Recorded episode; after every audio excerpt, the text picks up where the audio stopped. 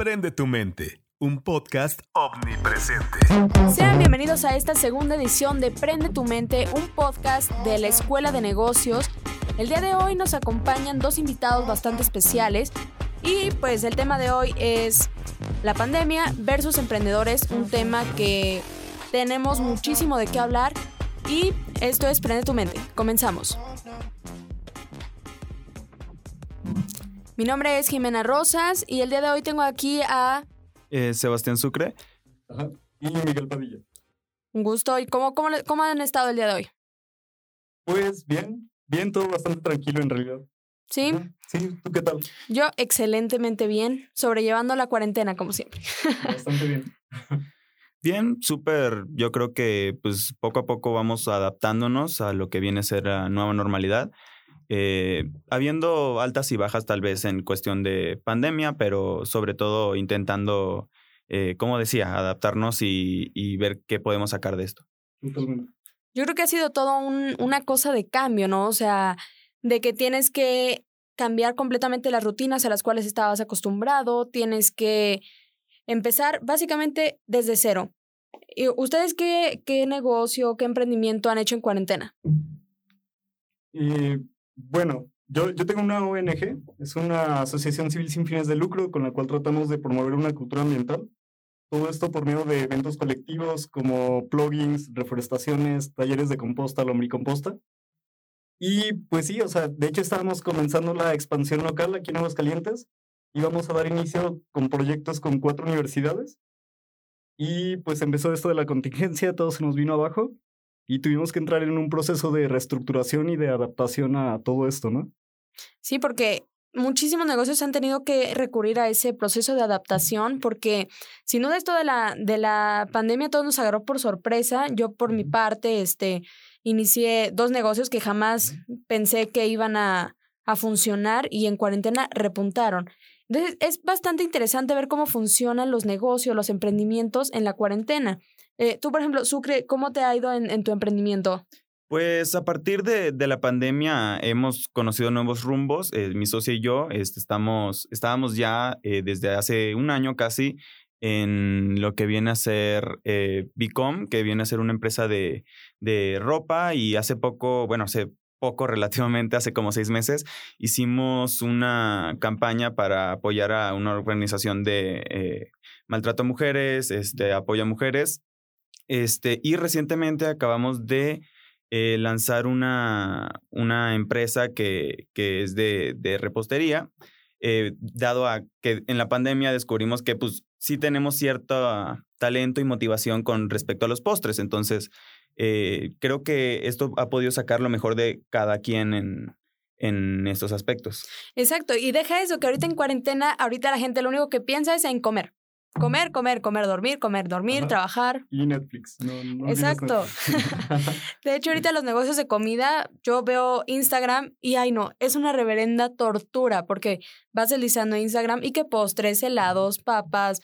No, yo me vuelvo loca en Instagram. De hecho, no sé cómo no he engordado porque no. Es increíble esto de los de los negocios de comida en la pandemia. Claro, y, y creo que te costó un punto bien importante, o sea, el cómo unos negocios empezaron a tener más éxito con todo esto que está sucediendo. Y es un factor a veces determinante para tener éxito en el emprendimiento, que es el timing. Y es justamente lo que pasó con plataformas como Zoom o Webex, que de un momento a otro se hicieron multimillonarias. Entonces, es un tema bien interesante también, porque en realidad unos obviamente le terminaron perdiendo y tuvieron que pivotear y adaptarse. En cambio, otros empezaron a, pues ahora sí que a repuntar, ¿no? Sí, de hecho, eh, qué bueno que tocas lo de Webex y lo de este Zoom, porque estuve investigando y, por ejemplo, Zoom, las, las acciones valían un centavo, que eran nada. Y ahorita valen 10 dólares, 100 dólares, y dices, rayos, ¿por qué no hice mi plataforma, no? Pero ¿quién iba a imaginar que esto iba a pasar? Sí, claro, ahí, ahí entra mucho la parte de la visión de negocios, ¿no? Que tengas. Y el que te sepas adaptar también. Sí, recientemente hablando de lo que eh, decíamos de emprendimientos, sobre todo en plataformas digitales, podemos partir de lo que es eh, Softec. De hecho, hace poco tocábamos en, en, una clase en la UCA precisamente eh, el hecho de que no hay emprendimientos digitales de manera masiva en México o en Latinoamérica como región.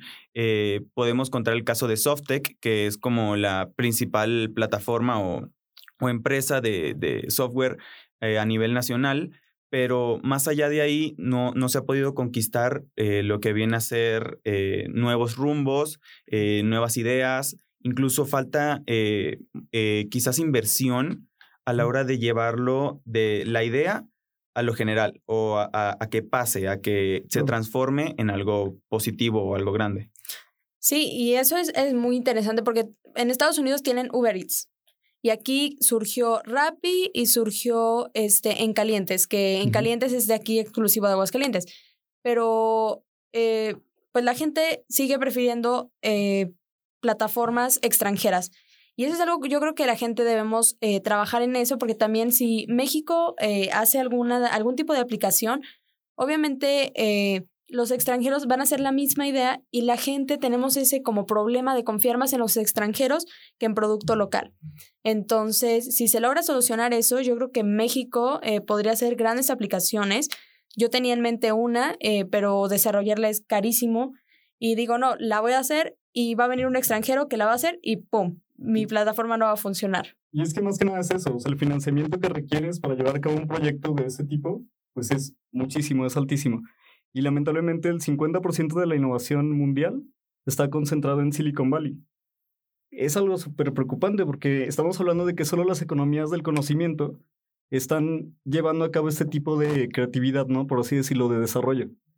Y nosotros siendo una economía manufacturera, pues se nos complica todavía mucho más el estar desarrollando empresas de ese tipo.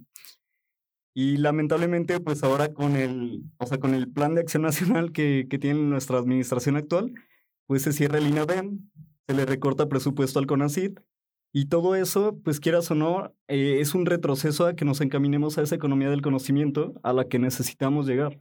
Nos afecta bastante. Eh, yo, por ejemplo, sí es bastante preocupante lo que nuestra mayor economía no es mexicana. O sea, nosotros dependemos, por ejemplo, por lo menos Aguascalientes depende de Nissan, depende de varias empresas extranjeras. De hecho, es, es malo decirlo, pero Aguascalientes depende de Nissan. Si se va Nissan, Aguascalientes entraría en una grave crisis y sería muy, muy preocupante. Sí, de hecho, eso recientemente surgió en España. Eh, Nissan cerró sus dos, creo, fábricas en, en España y a raíz de eso, eh, despido de cierta cantidad de gente, fueron alrededor de 20 mil empleos, pero era todo lo que simboliza el hecho de que Nissan se vaya de España. Eh, la falta de inversión, de confianza de los mercados extranjeros, mercados como por ejemplo el asiático, que también están empezando a invertir afuera de Asia, viene a ser por ejemplo SoftBank, que intenta invertir en, en, empresas como estas que son startups, eh, unicornios, etcétera. Y a partir de ahí, de la iniciativa privada propiamente, que estudian eh, las ideas eh, propuestas, como también podemos más de manera más em, ejemplificada en Shark Tank, iniciativas extranjeras intentan sacar como el pecho. También podemos tomar el ejemplo de Guillermo del Toro, que ha apoyado mucho talento, mucho talento nacional y pues ha generado diversas campañas, productos, etcétera.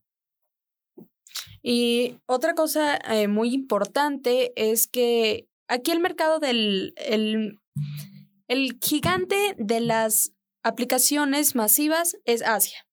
Asia hace aplicaciones de absolutamente todo. Si necesitas buscar este, una máquina expendedora, hay una aplicación que es exclusiva para buscar máquinas expendedoras. También eh, vi una aplicación muy interesante que es, por ejemplo, la gente ya no vende sus cosas en tiendas en línea como Marketplace, Instagram, Facebook, sino que ya desarrollaron una plataforma bastante innovadora, bastante diferente, en donde transmiten los lives. No sé si han visto las señoras que sacan eh, la ropa del tianguis, que dice, esta talla M 100 pesos. Ay, no, yo me entretengo mucho viendo esos programas. Y no es un programa, finalmente son señoras que usan la plataforma para vender. ¿Y que hizo Asia? Este nuevo modelo de vender lo adaptó a una nueva plataforma, que ahorita está haciendo un boom en Asia, que En México, pues si traen esa aplicación, la verdad no sé si funcionaría. ¿Y por qué crees que no funcionaría?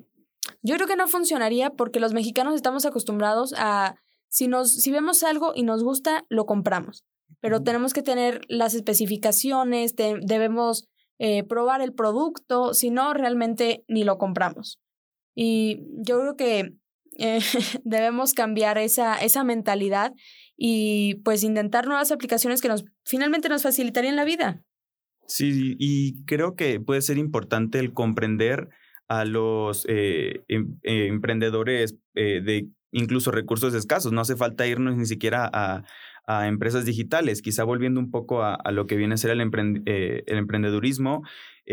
conocemos señoras que tienen sus taquerías, que venden sus tamales afuera de una esquina y quizá no profesionalizarlo, pero sí sistematizarlo por parte tanto del Estado como por parte de, una aplicación o un sistema, pueda apoyar a que esos emprendedores que ya existen, eh, que son mano de obra completamente mexicana y que tienen talento para lo que hacen, eh, puedan dejar la informalidad de un lado y pasar a, oye, pues tengo mi taquería y estoy orgulloso de tener mi taquería y te lo puedo mandar a través de Rappi y no tengo que constituirme o tengo que pasar tantos filtros del Estado y pagar X cantidad de impuestos cuando no me sale rentable, porque pues partiendo de ahí surgen una infinidad de comercios informales.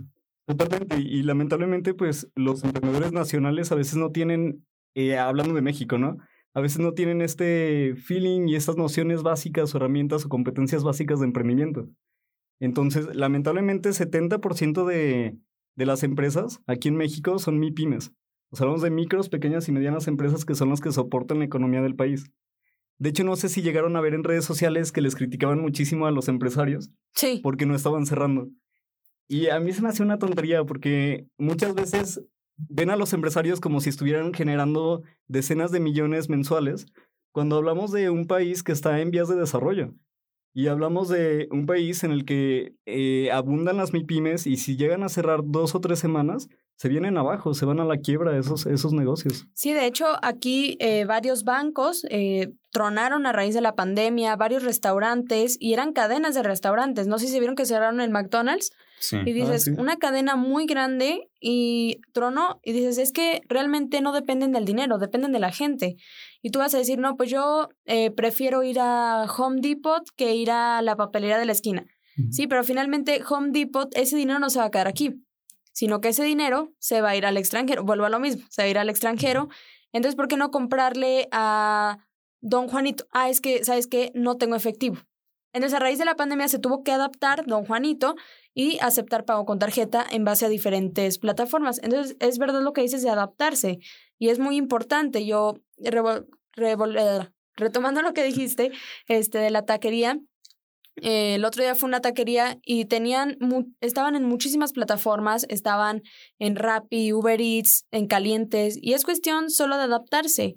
Eh, ¿Ustedes cómo creen que se van a adaptar este tipo de MIPIMES que, que comentabas después de la pandemia?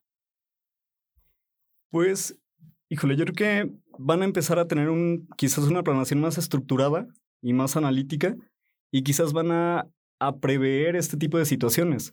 Porque la realidad es que lo puedes prever. Hay distintas plataformas en las que, por ejemplo, en el INEGI te brinda herramientas en las que puedes pronosticar de cierta manera eh, las crisis económicas, que, que al final de cuentas son parte del ciclo económico. O sea, son necesarias para la economía porque tenemos un sistema imperfecto. Entonces, yo creo que las personas van a, si, si de verdad tienen esas ganas de crecer y esa ambición de seguir como en el emprendimiento, o una de dos, o van a, terminar cerrando o van a empezar a adaptarse a todo este cambio y a obtener esas competencias que requieren para crecer y quizás para pasar de pequeños emprendedores a llegar a ser empresarios y tener sistemas ya institucionalizados que funcionen sin que ellos estén ahí. Exacto. Entonces, ajá, sí. Y este también lo que pasa es que no sé si cuáles negocios han visto que se han adaptado, porque yo he visto eh, plataformas llenas de marcas que jamás creí que pudiera haber en esa plataforma. Me tocó el otro día ver este un, un negocio de me tocó, ay, ¿cómo se llama? Es un negocio como de ropa, una boutique. Y lo vi ahí en una plataforma nueva que hizo el gobierno que se llama M, donde cualquiera puede poner su, sus productos a la venta. Y dije, wow, yo, yo no creí ver esa, esa tiendita o esa boutique ahí, porque finalmente no mucha gente la conoce y se me hizo bastante interesante porque pasan por ese proceso de adaptación, que es el cual del cual estamos hablando y muchísimas empresas que yo he visto en chiquitas han se han vuelto o se han posicionado como medianas debido a la pandemia porque han tenido que migrar al uso de plataformas, este redes sociales que pues quizá don Juanito vendía sus tamales en la calle, pero ya no los podía vender en la calle porque no se le vendían tuvo que recurrir o a Uber Eats o a todo eso y les ha ido mejor que realmente vender en la calle. Y es ese proceso de, de evolución. Sí, a partir de, de, todo podemos destacar también lo que viene siendo Clip o Bill Pocket, creo que se llama, que es la otra alternativa. Eh, lo conectas a tu teléfono, te cuesta 200 pesos y a partir de ahí puedes empezar a, a cobrar a diversas personas. Digo, no es una plataforma completamente formal. Este, ya vimos en diversos casos este, de que hubo una polémica la semana pasada, que rechazaron un recogimiento de, dinero, de unas votaciones, porque no era una plataforma aceptada por el gobierno. Y es aceptable considerando en que una empresa de tres personas que trabajan a lo mejor en la calle pueda llegar a, necesitar una manera de cómo conseguir a través de, de, de tarjeta un, un, dinero, etcétera. Porque en China, no sé si, si ya lo conozcan, me imagino que sí, eh, ya hay eh, un sistema de que las personas incluso de la calle ponen su QR, lo escanean con su teléfono y le pagan directamente. Entonces, hay que empezar a transformar lo que viene a ser la economía eh, del dinero suelto en dinero digital, en teléfono en el, en el teléfono, en la tarjeta, porque pues vas a, no sé, a un puesto de la calle o incluso un puesto formal adentro de un establecimiento y el fin de semana me tocó de que fue a cortarme el cabello y les pregunté, oiga señora, ¿este tiene para tarjeta? Y me dijeron, no, no tengo para tarjeta. Entonces yo creo que puede ser importante el hecho de cuántos clientes pueden ellos llegar a perder o cuánta eh, dinero dejan de percibir por no tener eh, acceso a una tarjeta o no tener un punto de venta digital. Igual que ahorita ya es muy fácil obtener dinero digital, ¿no? Está Mercado Pago, como decías, Clip. Entonces, el otro día vi un meme en Facebook y decía, eh, no, no, no, ahorita no, joven, no traigo dinero. Dice, no, no se preocupe, aceptamos tarjeta y saca el clip. Entonces, es como, es lo mismo de, de migrar a nuevas plataformas y pues eh, es, es eso lo que dices. ¿Cuánta gente no deja de comprar en un establecimiento porque no, este, no tienen tarjeta? Y es ahorita yo creo que lo que mucha gente ha hecho es que ha migrado a estas plataformas digitales y ha incluso adquirido eh, mayor porcentaje y ha crecido un poquito más que aquellos que siguen sin querer adaptarse. Y eso no sé por qué crean. ¿Ustedes creen que es miedo, eh, pereza? No sé. Pues, híjole, pues yo creo que más bien es este miedo, ¿no? De, de salir de esa zona de confort para entrar en ese proceso de mejora continua, que es algo totalmente necesario. Pero creo que también influye mucho la cultura que tenemos como latinos, que a veces nos cuesta como adaptarnos a ese tipo de cosas y lamentablemente es hasta que llegan este tipo de crisis o problemáticas cuando empezamos a hacer cambios, que es en donde empieza a salir lo bueno que comentas de estas situaciones que pues, requiere de un rompimiento, o sea, tanto de manera individual como de manera colectiva, para entrar en, ese, en esa mejora continua. Sí, no, y de hecho, este, no sé si, si algún negocio ustedes hayan visto que creció en la, en la pandemia después o que definitivamente no funcionó para la pandemia.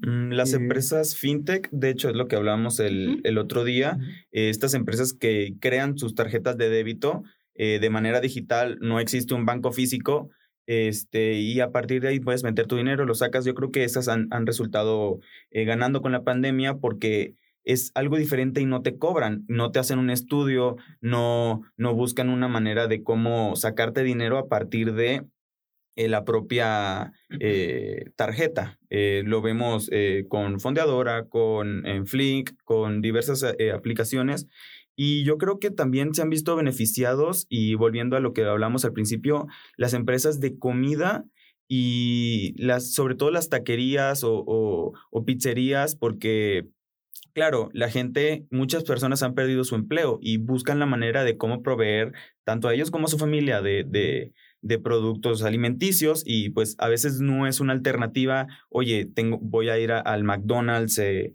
a comprarme hamburguesa o voy a ir a la, hasta la pizzería a comprarme hamburguesa. Entonces, estos, los que han encontrado su manera de cómo distribuir su gama de productos hacia la, la puerta de, de la casa de la propia persona que, que, que puede eh, necesitarlos, eh, resulta beneficioso y es, creo yo, son las empresas que se han sabido adaptar y no morir en, en este proceso.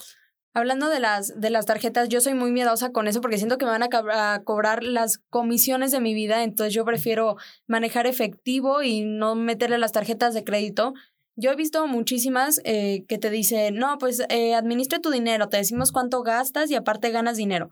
Ay, no, yo, yo soy, yo no le sé a eso, yo soy muy miedosa, por eso el otro día te preguntaba cómo funcionaban, porque realmente yo no le entiendo eso. Eh, tú, por ejemplo, ¿tú las usas? Eh, o... Yo no utilizo de crédito, solo de débito, pero yo creo que está bien, no, no creo que esté mal utilizar tarjetas de crédito, siempre y cuando sepas administrarte y las utilices para apalancarte y no solo para endeudarte como tal. que es complicado, la verdad. Y necesitas tener, pues, nociones de finanzas personales básicas y saber administrarte, tener disciplina. Sí, y partiendo a nivel de Latinoamérica, creo que lo que nos falta es cultura financiera y cómo adaptar la, eh, nuestro sistema diario a, a lo que es la, la economía digital, ¿no? Eh, comprender que a veces es importante eh, saber cómo manejar el dinero. A lo mejor falta es, es, es, conocimiento a partir de todo, no necesariamente me refiero a, a las clases que no, o las clases bajas que no tienen acceso al conocimiento, sino incluso personas de clase medias, altas, que a veces no tienen el, el conocimiento de, oye, ¿cómo puede funcionar una plataforma digital para mantener mi dinero? ¿O cómo utilizo pertinentemente una tarjeta de crédito para que el dinero ya no se vuelva eh, un factor de, ay, no tengo dinero, ya no me alcanza a final de quincena o dependo completamente de mi trabajo y de cómo el emprendimiento puede sacar eh, de esa burbuja a las personas que van corriendo día tras día a través de, de las necesidades. Sí, y otra cosa que cabe recalcar es que, por ejemplo, eh, yo creo que, no sé si han escuchado esa frase que dicen, el conocimiento es poder. Entonces, estamos en un, vivimos en un país donde entre más conocimiento tenga la gente, peor es para el gobierno. Y nuestro país depende del gobierno. Entonces, ¿qué va a pasar aquí? Que el gobierno prefiere tener eh, muchos empleos indirectos que estén produciendo eh, dinero que no sea rastreable, por decirlo de alguna forma. Y si las, si las pequeñas empresas como eh, las gorditas de la esquina, las taquerías, empiezan a usar tarjetas de crédito, yo creo que encontrarán esa manera de pagar menos impuestos porque pues te cobran mucho menores tarifas que si recibes dinero en efectivo. Entonces yo creo que más que nada eh, no es que la gente no se quiera cambiar, sino que ponen muchísimas trabas o simplemente eh, tienen que pagar derecho de piso y por ejemplo si tienes que pagar derecho de piso no te van a no te van a aceptar tarjeta. Sé que suena feo, pero es una, una realidad que se vive en México. Y yo creo que eh, se, nos debemos adaptar sí o sí, pero poquito a poco, porque no se puede cambiar de un día a otro. Pues no, obviamente es un proceso gradual, pero, y comentaban un punto importante, que según esto algún sector de la población no tiene como acceso a la información, pero yo, yo ahí creo que el acceso a la información ahorita está democratizado, creo que más bien falta motivación por parte de esas personas. Entonces, lo que tenemos que hacer es, pues, tratar de motivar a esas personas para que entren a este proceso de aprendizaje y se animen a implementar este tipo de herramientas en sus negocios para que puedan seguir en esa mejora continua, que como lo repetía, ¿no? Entonces, pues yo creo que es más este miedo a la incertidumbre y a no querer como progresar en, tanto de manera individual como en sus organizaciones como tal. Sí, y ahora si nos vamos del otro lado de la moneda, que vienen estas personas que quieren salir adelante o que tienen que salir adelante sí o sí porque cerraron eh, el negocio donde trabajaba o ya no ganan lo suficiente o cosas así. No sé si eh, vieron del señor que creó la regadera ecológica en su casa en cuarentena, ¿no? Bueno, este señor tiene fácil, yo creo que más de 50 años y desarrolló una regadera ecológica con piezas que tenía en su casa, la patentó y ahorita eh, pues es un boom el producto. Entonces, es las ganas de salir adelante y la creación de nuevos productos. Eh, ustedes, por ejemplo, no sé si han visto algún producto que les haya llamado la atención, que haya surgido de la, de la pandemia. Híjole, no. ¿No? No se viene uno a la mente. Pues como producto nuevo, a lo mejor eh, de salud, cubrebocas, etcétera. Quizá todos estos productos, y esto va como más como una crítica a los productos que se aprovecharon de, de, todo este tema de la pandemia. Está bien que comercialices cubrebocas, que busques la manera de cómo reinventarte, pero otra cosa es ser descarado y ver los anuncios que salen en televisión que dicen, no, pues eh, estos son los, los productos que utilizan los médicos. ¿Y por qué los médicos no tienen acceso a estos productos y nosotros sí? A través de televisión. Entonces ahí es cuando uno se pone a pensar, quizá estas empresas, en vez de atacar eh, el punto de, de, de, las personas que realmente tienen que usar este producto, lo, lo empezaron a atacar al consumidor final. Sí, se salió de control todo eso. Uh, si entras ahorita a Facebook, les reto a que googleen ahorita cubrebocas, les van a salir cubrebocas desde My Little Pony hasta de RBD. Y eso también, este, pues se salió de control la producción de cubrebocas y de, de caretas, de todo eso, que realmente eran productos que tal vez tú comprabas, pero igual no sabías cómo funcionaba y todo eso y ni te protegía. Entonces yo creo que eso también eh, se salió de control y un producto este, muy raro que surgió también, al igual que los cubrebocas, las caretas y todo eso que se produció masivamente, que lo vendían hasta los señores de los semáforos que traen sus, que venden globos, pelotas, todo eso. Era una especie como de manija para abrir puertas. Y dices, pero si la puerta, pues es, o sea, si no puedo abrir con la puerta con esta cosa, ¿qué hago? No, pues con la mano. Entonces dices, ¿para qué compro esto? Pero es solo por tendencia, o sea, la gente realmente compra cubrebocas por tendencia o compraba cubrebocas por miedo, por todo eso, y pues sí, es un producto que se salió de control, básicamente. Pues es que al final de cuentas es la ley de oferta y demanda, ¿no? Eso siempre va a pasar. Pero, o sea, como comentaban, entra una parte en juego que es la ética, y más en estos momentos que pues está en riesgo la salud de muchísimas personas, ¿no? Sí, y inclusive hasta pues que salieran cubrebocas de My Little Pony obligó a la niña de 7 años que no quería usar el cubrebocas a que se lo pusiera.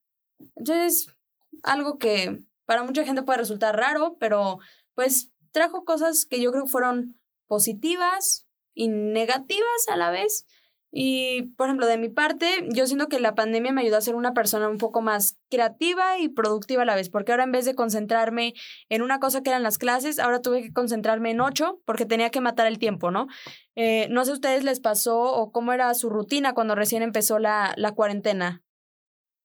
Y pues yo, yo aproveché para dar término con un proyecto. Estaba escribiendo un libro relacionado a temas de emprendimiento y filosofía minimalista entonces aproveché para darle término. Tenía muchísimo tiempo libre, pero aún así empecé a tener como problemas ya de ansiedad, porque pues suelo ser muy social, salir a conocer personas y estar de un lado a otro, y me afecta mucho el estar encerrado. Entonces ahí creo, creo que también entra un tema importante que es la salud mental de las personas. Eh, y puede llegar a ser contraproducente también el hecho de que estén pues en sus casas todo el tiempo eh, con la finalidad de que no lleguen a contagiarse. O sea, creo que es un arma de doble filo.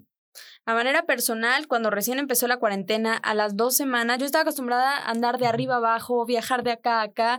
O sea, mi rutina era todo un, una rutina de locos. Y de repente, enciérrate todo el día, 24/7, fue como de, mm, a las dos semanas, no sé qué pasó mentalmente, que era de hacer ejercicio tres horas seguidas, tres horas seguidas, y me excedí, me sentí agotada, pero realmente tenía esa energía y al estar encerrada en cuarentena, pues no tenía nada más que hacer, me sobresaturé, me puse mal y es, es cierto, la salud mental, y ahí fue cuando la salud mental se vino abajo y ahí empiezas a fallar. Quizá no sea el coronavirus, pero o te deprimes o surgen nuevos eh, ansiedades que no sabías que tenías. Ajá. Entonces, es cambiar la rutina, adaptarse y tratar de cada vez cambiar diferentes cosas. Sí, y la salud sobre todo también hay que tomar en cuenta todo, todo el tiempo que estuvimos sin hacer ejercicio, porque pues a lo mejor tú eres eh, muy eh, asidua a hacer ejercicio durante el día y a lo mejor hacerlo en tu casa incluso te es más cómodo, este, pero hay otros que, bueno, me incluyo, este, que pudimos llegar a subir de peso y fue de que, wow, o sea, el nivel de descuidarse uno mismo y la imagen de uno mismo cuando antes solíamos eh, estar continuamente dependiendo de ella misma. Eh, a veces yo también empezaba a tener un video de vida más acelerado, un modo de vida más acelerado. Eh, yo salía porque mi empresa empezó justo a despegar este, y, y fue de que, ¡pum!, pandemia. Entonces tú decías, ah, bueno, pero no, no sabías cómo medir qué podía pasar y cómo prepararte. Y fue de que, ah, no pueden salir y, ah, no pueden hacer tal cosa. Y, ah, es que tienen que limpiarse las manos todas las veces. Entonces, claro, ir al supermercado era como ir a Disney. O sea, era salir, divertirte comprando, no sé, lechugas, tomates, cebolla y volvías a tu casa y volvías a la realidad de YouTube, Netflix, eh, WhatsApp, Facebook, Instagram y dormir. De hecho, a mí me encanta ese punto que tocaste, este, porque no sé si vieron muchísimos videos de TikTok donde salía la gente cuando mi mamá me manda las tortillas y que se arreglaban como si fueran a los Óscares, porque realmente hasta ir al súper era una experiencia que habías olvidado porque era de que, ay, bueno, voy por pan, ah, pues voy al supermercado, hoy voy a, eh, al Oxxo por unas papas. Y eso de que ahora hasta ir al Oxxo era un riesgo, pues dices, ay, ¿ahora qué voy a hacer? Y si te mandan por las tortillas que decías, las tortillas, voy a salir, ¿no? Te arreglabas como si fueras unos, una entrega de premios y no, no, no, ese, sí, esos videos me gustan muchísimo. Sí, y tomando quizá, volviendo un poco a, a lo que es tu, tu, emprendimiento, podemos tomar el enfoque que, que viene a ser el, los cubrebocas a día a día y cómo han generado contaminación. O sea, al principio lo veíamos como que, oye, es indispensable para la salud, pero ya hoy en día se están volviendo un problema. Hemos encontrado cubrebocas al fondo del mar, hemos encontrado cubrebocas en la playa, eh, en los bosques y, incluso en los estacionamientos. Es normal que vas caminando hacia tu coche y encuentres un cubrebocas tirado en el piso. Entonces, eh, ¿qué consideras tú eh, a nivel de, de, ecología o, de tu empresa? Bueno, empresa de esta asociación civil para eh, reducir o, estrategias para mover alrededor de, de, los cubrebocas? Es un tema bien complicado porque, o sea, los gobiernos tendrían que implementar un sistema de captación de esos residuos, que de entrada pues sería atacar el problema desde raíz y que las personas no estén utilizando cubrebocas desechables, ¿no? Pero pues sean, siendo sinceros, pues eso difícilmente va a ocurrir porque no hay una cultura ambiental y para cambiar la cultura de todo un país pues está bien complicado. Entonces ahí más bien yo creo que la responsabilidad entra en el gobierno y que se encarguen de captar estos residuos y darles el, pues el proceso necesario, ¿no? Requerido. Y también es como el problema del sargazo, ¿no? Que al principio era como, ah, poquito sargazo y de repente y, y, ahí surgieron negocios. Ajá, qué, qué bueno que lo tocas, porque de hecho surgieron varios negocios con esta problemática. O sea, de las mismas crisis y problemas empieza este proceso de creativo y de adaptación. No sé si vieron unos zapatos que... no me lo vas a creer, pero sí. ¿Sí? ¿Sí los viste? De hecho, yo quería hacer unas plantillas hechas de sargazo y estaba buscando quién las hiciera. Eh, también pensaba, eh, estaba investigando cómo hacer tabiques de sargazo. No, pero pues alguien con lana me lo ganó y fue como... Eh, era obvio. sí, y luego otro problema con eso de los, de los cubrebocas y la contaminación es que ahora el gobierno decidió quitar los fideicomisos, que gran parte de ese dinero también se iba a para resolver este tipo de problemas. Y ahora, sin esos recursos, pues, ¿qué se va a hacer, no? Claro. Y, y también, o sea, la contingencia en sí también le vino a hacer un bien a, a nuestro planeta, a la situación ambiental. Hubo una, reducción enorme de los GEI, los gases de efecto invernadero, pero pues como comentabas, o sea, es una balanza. También empezó a haber mucha contaminación por esto de los cubrebocas, y, pero también una conciencia ambiental más fuerte, creo yo. Sí, eh, de hecho mucha gente empezó a, a caer en conciencia de cuánto contaminada porque al estar en casa decías, ah, no, pues acumulo la, la basura de tal vez ocho horas que estabas al día en tu casa, cuatro horas, pero eres la de 24, siete. Entonces la, la gente se empieza a dar cuenta, oye, usé, yo por ejemplo, yo me di cuenta que usaba fácil unas 30 botellas eh, de plástico diarias y eso ni siquiera reciclaba. Entonces con esta pandemia decidí, ¿sabes qué? Voy a comprar un garrafón, me va a salir más barato en vez de estar invirtiendo en botellas de agua. Y ese fue un hábito que yo cambié y que pues ya lo volví un hábito. ya ahora en vez de comprarme mi botella de plástico, me compro mi cilindro y mi garrafón. Y hasta gasto, gasto menos. Claro, que es la filosofía de cero residuos, que parte un poquito de la filosofía minimalista que es algo que también se está difundiendo muchísimo con todo este movimiento ambiental que ha habido. Sí, que está muy popular ahorita lo de todo lo minimalista, que ahorita todo el mundo quiere tener sus casas como en una onda minimalista. A mí me encanta ver eso porque son por ejemplo, en Nueva York se implementa mucho porque son edificios de 4x4 y tienen que caber cuatro personas, entonces tienen que ingeniárselas para que quepan esas cuatro personas y cómodamente. Claro, y tiene muchísimos, ah, perdón. no, tiene, sí. Tiene muchísimos beneficios, tanto por la parte de la funcionalidad, o sea, el que tengas una mejor calidad de vida, pero también por la salud mental, que era lo que comentábamos. O sea, la filosofía minimalista te, te ayuda mucho a que despejes también tu mente y te puedas enfocar en las cosas que de verdad son importantes y puedas ser más productivo y tener como más éxito en, en distintos aspectos de tu vida. Sí. Es un tema bien interesante. Sí, yo seguía eh, y sigo eh, lo que viene a ser el, minimalismo, sobre todo cuando parte de la ideología de simplificar todo. O sea, no es necesario cargar con tantas cosas o, llevar una vida tan frenética con tantos productos si puedes simplificarlo todo quizás en tu teléfono. O para qué necesitas una cámara aparte si puedes tener tu teléfono. Y así no solamente se está este, reduciendo lo que viene a ser... Eh, la producción de plásticos o, de, bienes que luego dentro de cinco años van a perder su, su, uso, van a perder toda su obsolescencia programada y todo lo que viene a ser esto, este, es simplificar tu, estilo de vida. Oye, este, ¿para qué eh, una empresa con, contrata a diversas empresas y muchos camiones para distribuir su producto, si pueden hacerlo de una manera más eficiente y de la misma manera más ecológica. Entonces, esto, alrededor de esto se generan muchas perspectivas que son beneficiosas para el día a día de las personas en la ciudad o incluso en el campo. Claro. Y, y justamente este movimiento minimalista surge a partir de una crisis. En la, en la guerra de Yom Kippur, no sé qué onda, este, en Japón, Toyota empieza a implementar el toyotismo, que es totalmente lo opuesto al Fordismo, que era tener inventarios enormes de producto terminado y de materia prima. Entonces se adaptan a un just in time. Entonces, justamente la filosofía minimalista empieza en Japón por esta misma necesidad de adaptarse a una crisis económica. Entonces, está muy interesante porque empieza este proceso de adaptación que pues nos hace mejorar como, como sociedad, como planeta. Sí, de hecho, yo creo que deberíamos eh, inclusive hasta dedicar un, un episodio para hablar de, de, todo eso.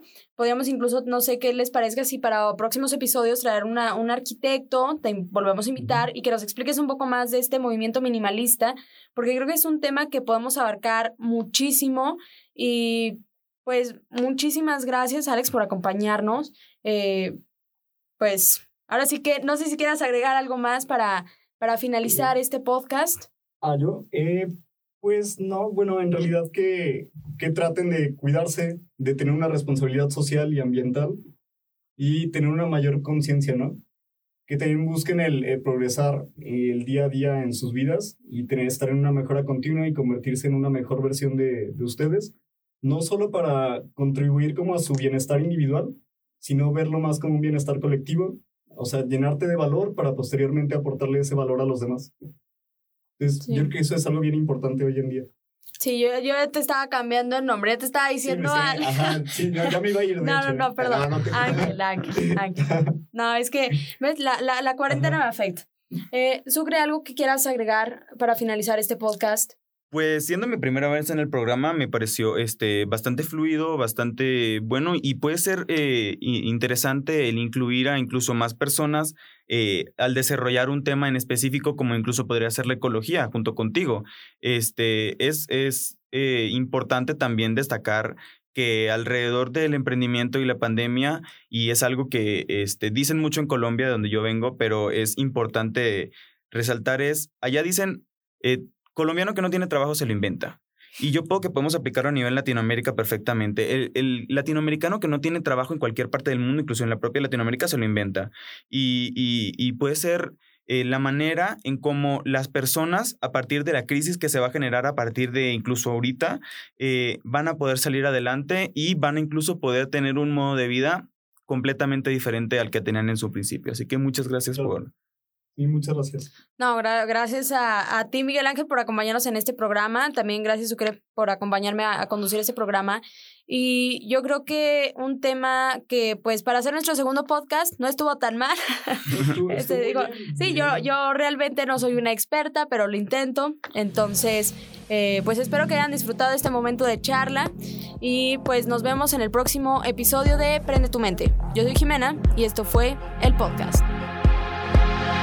Prende tu mente, un podcast omnipresente.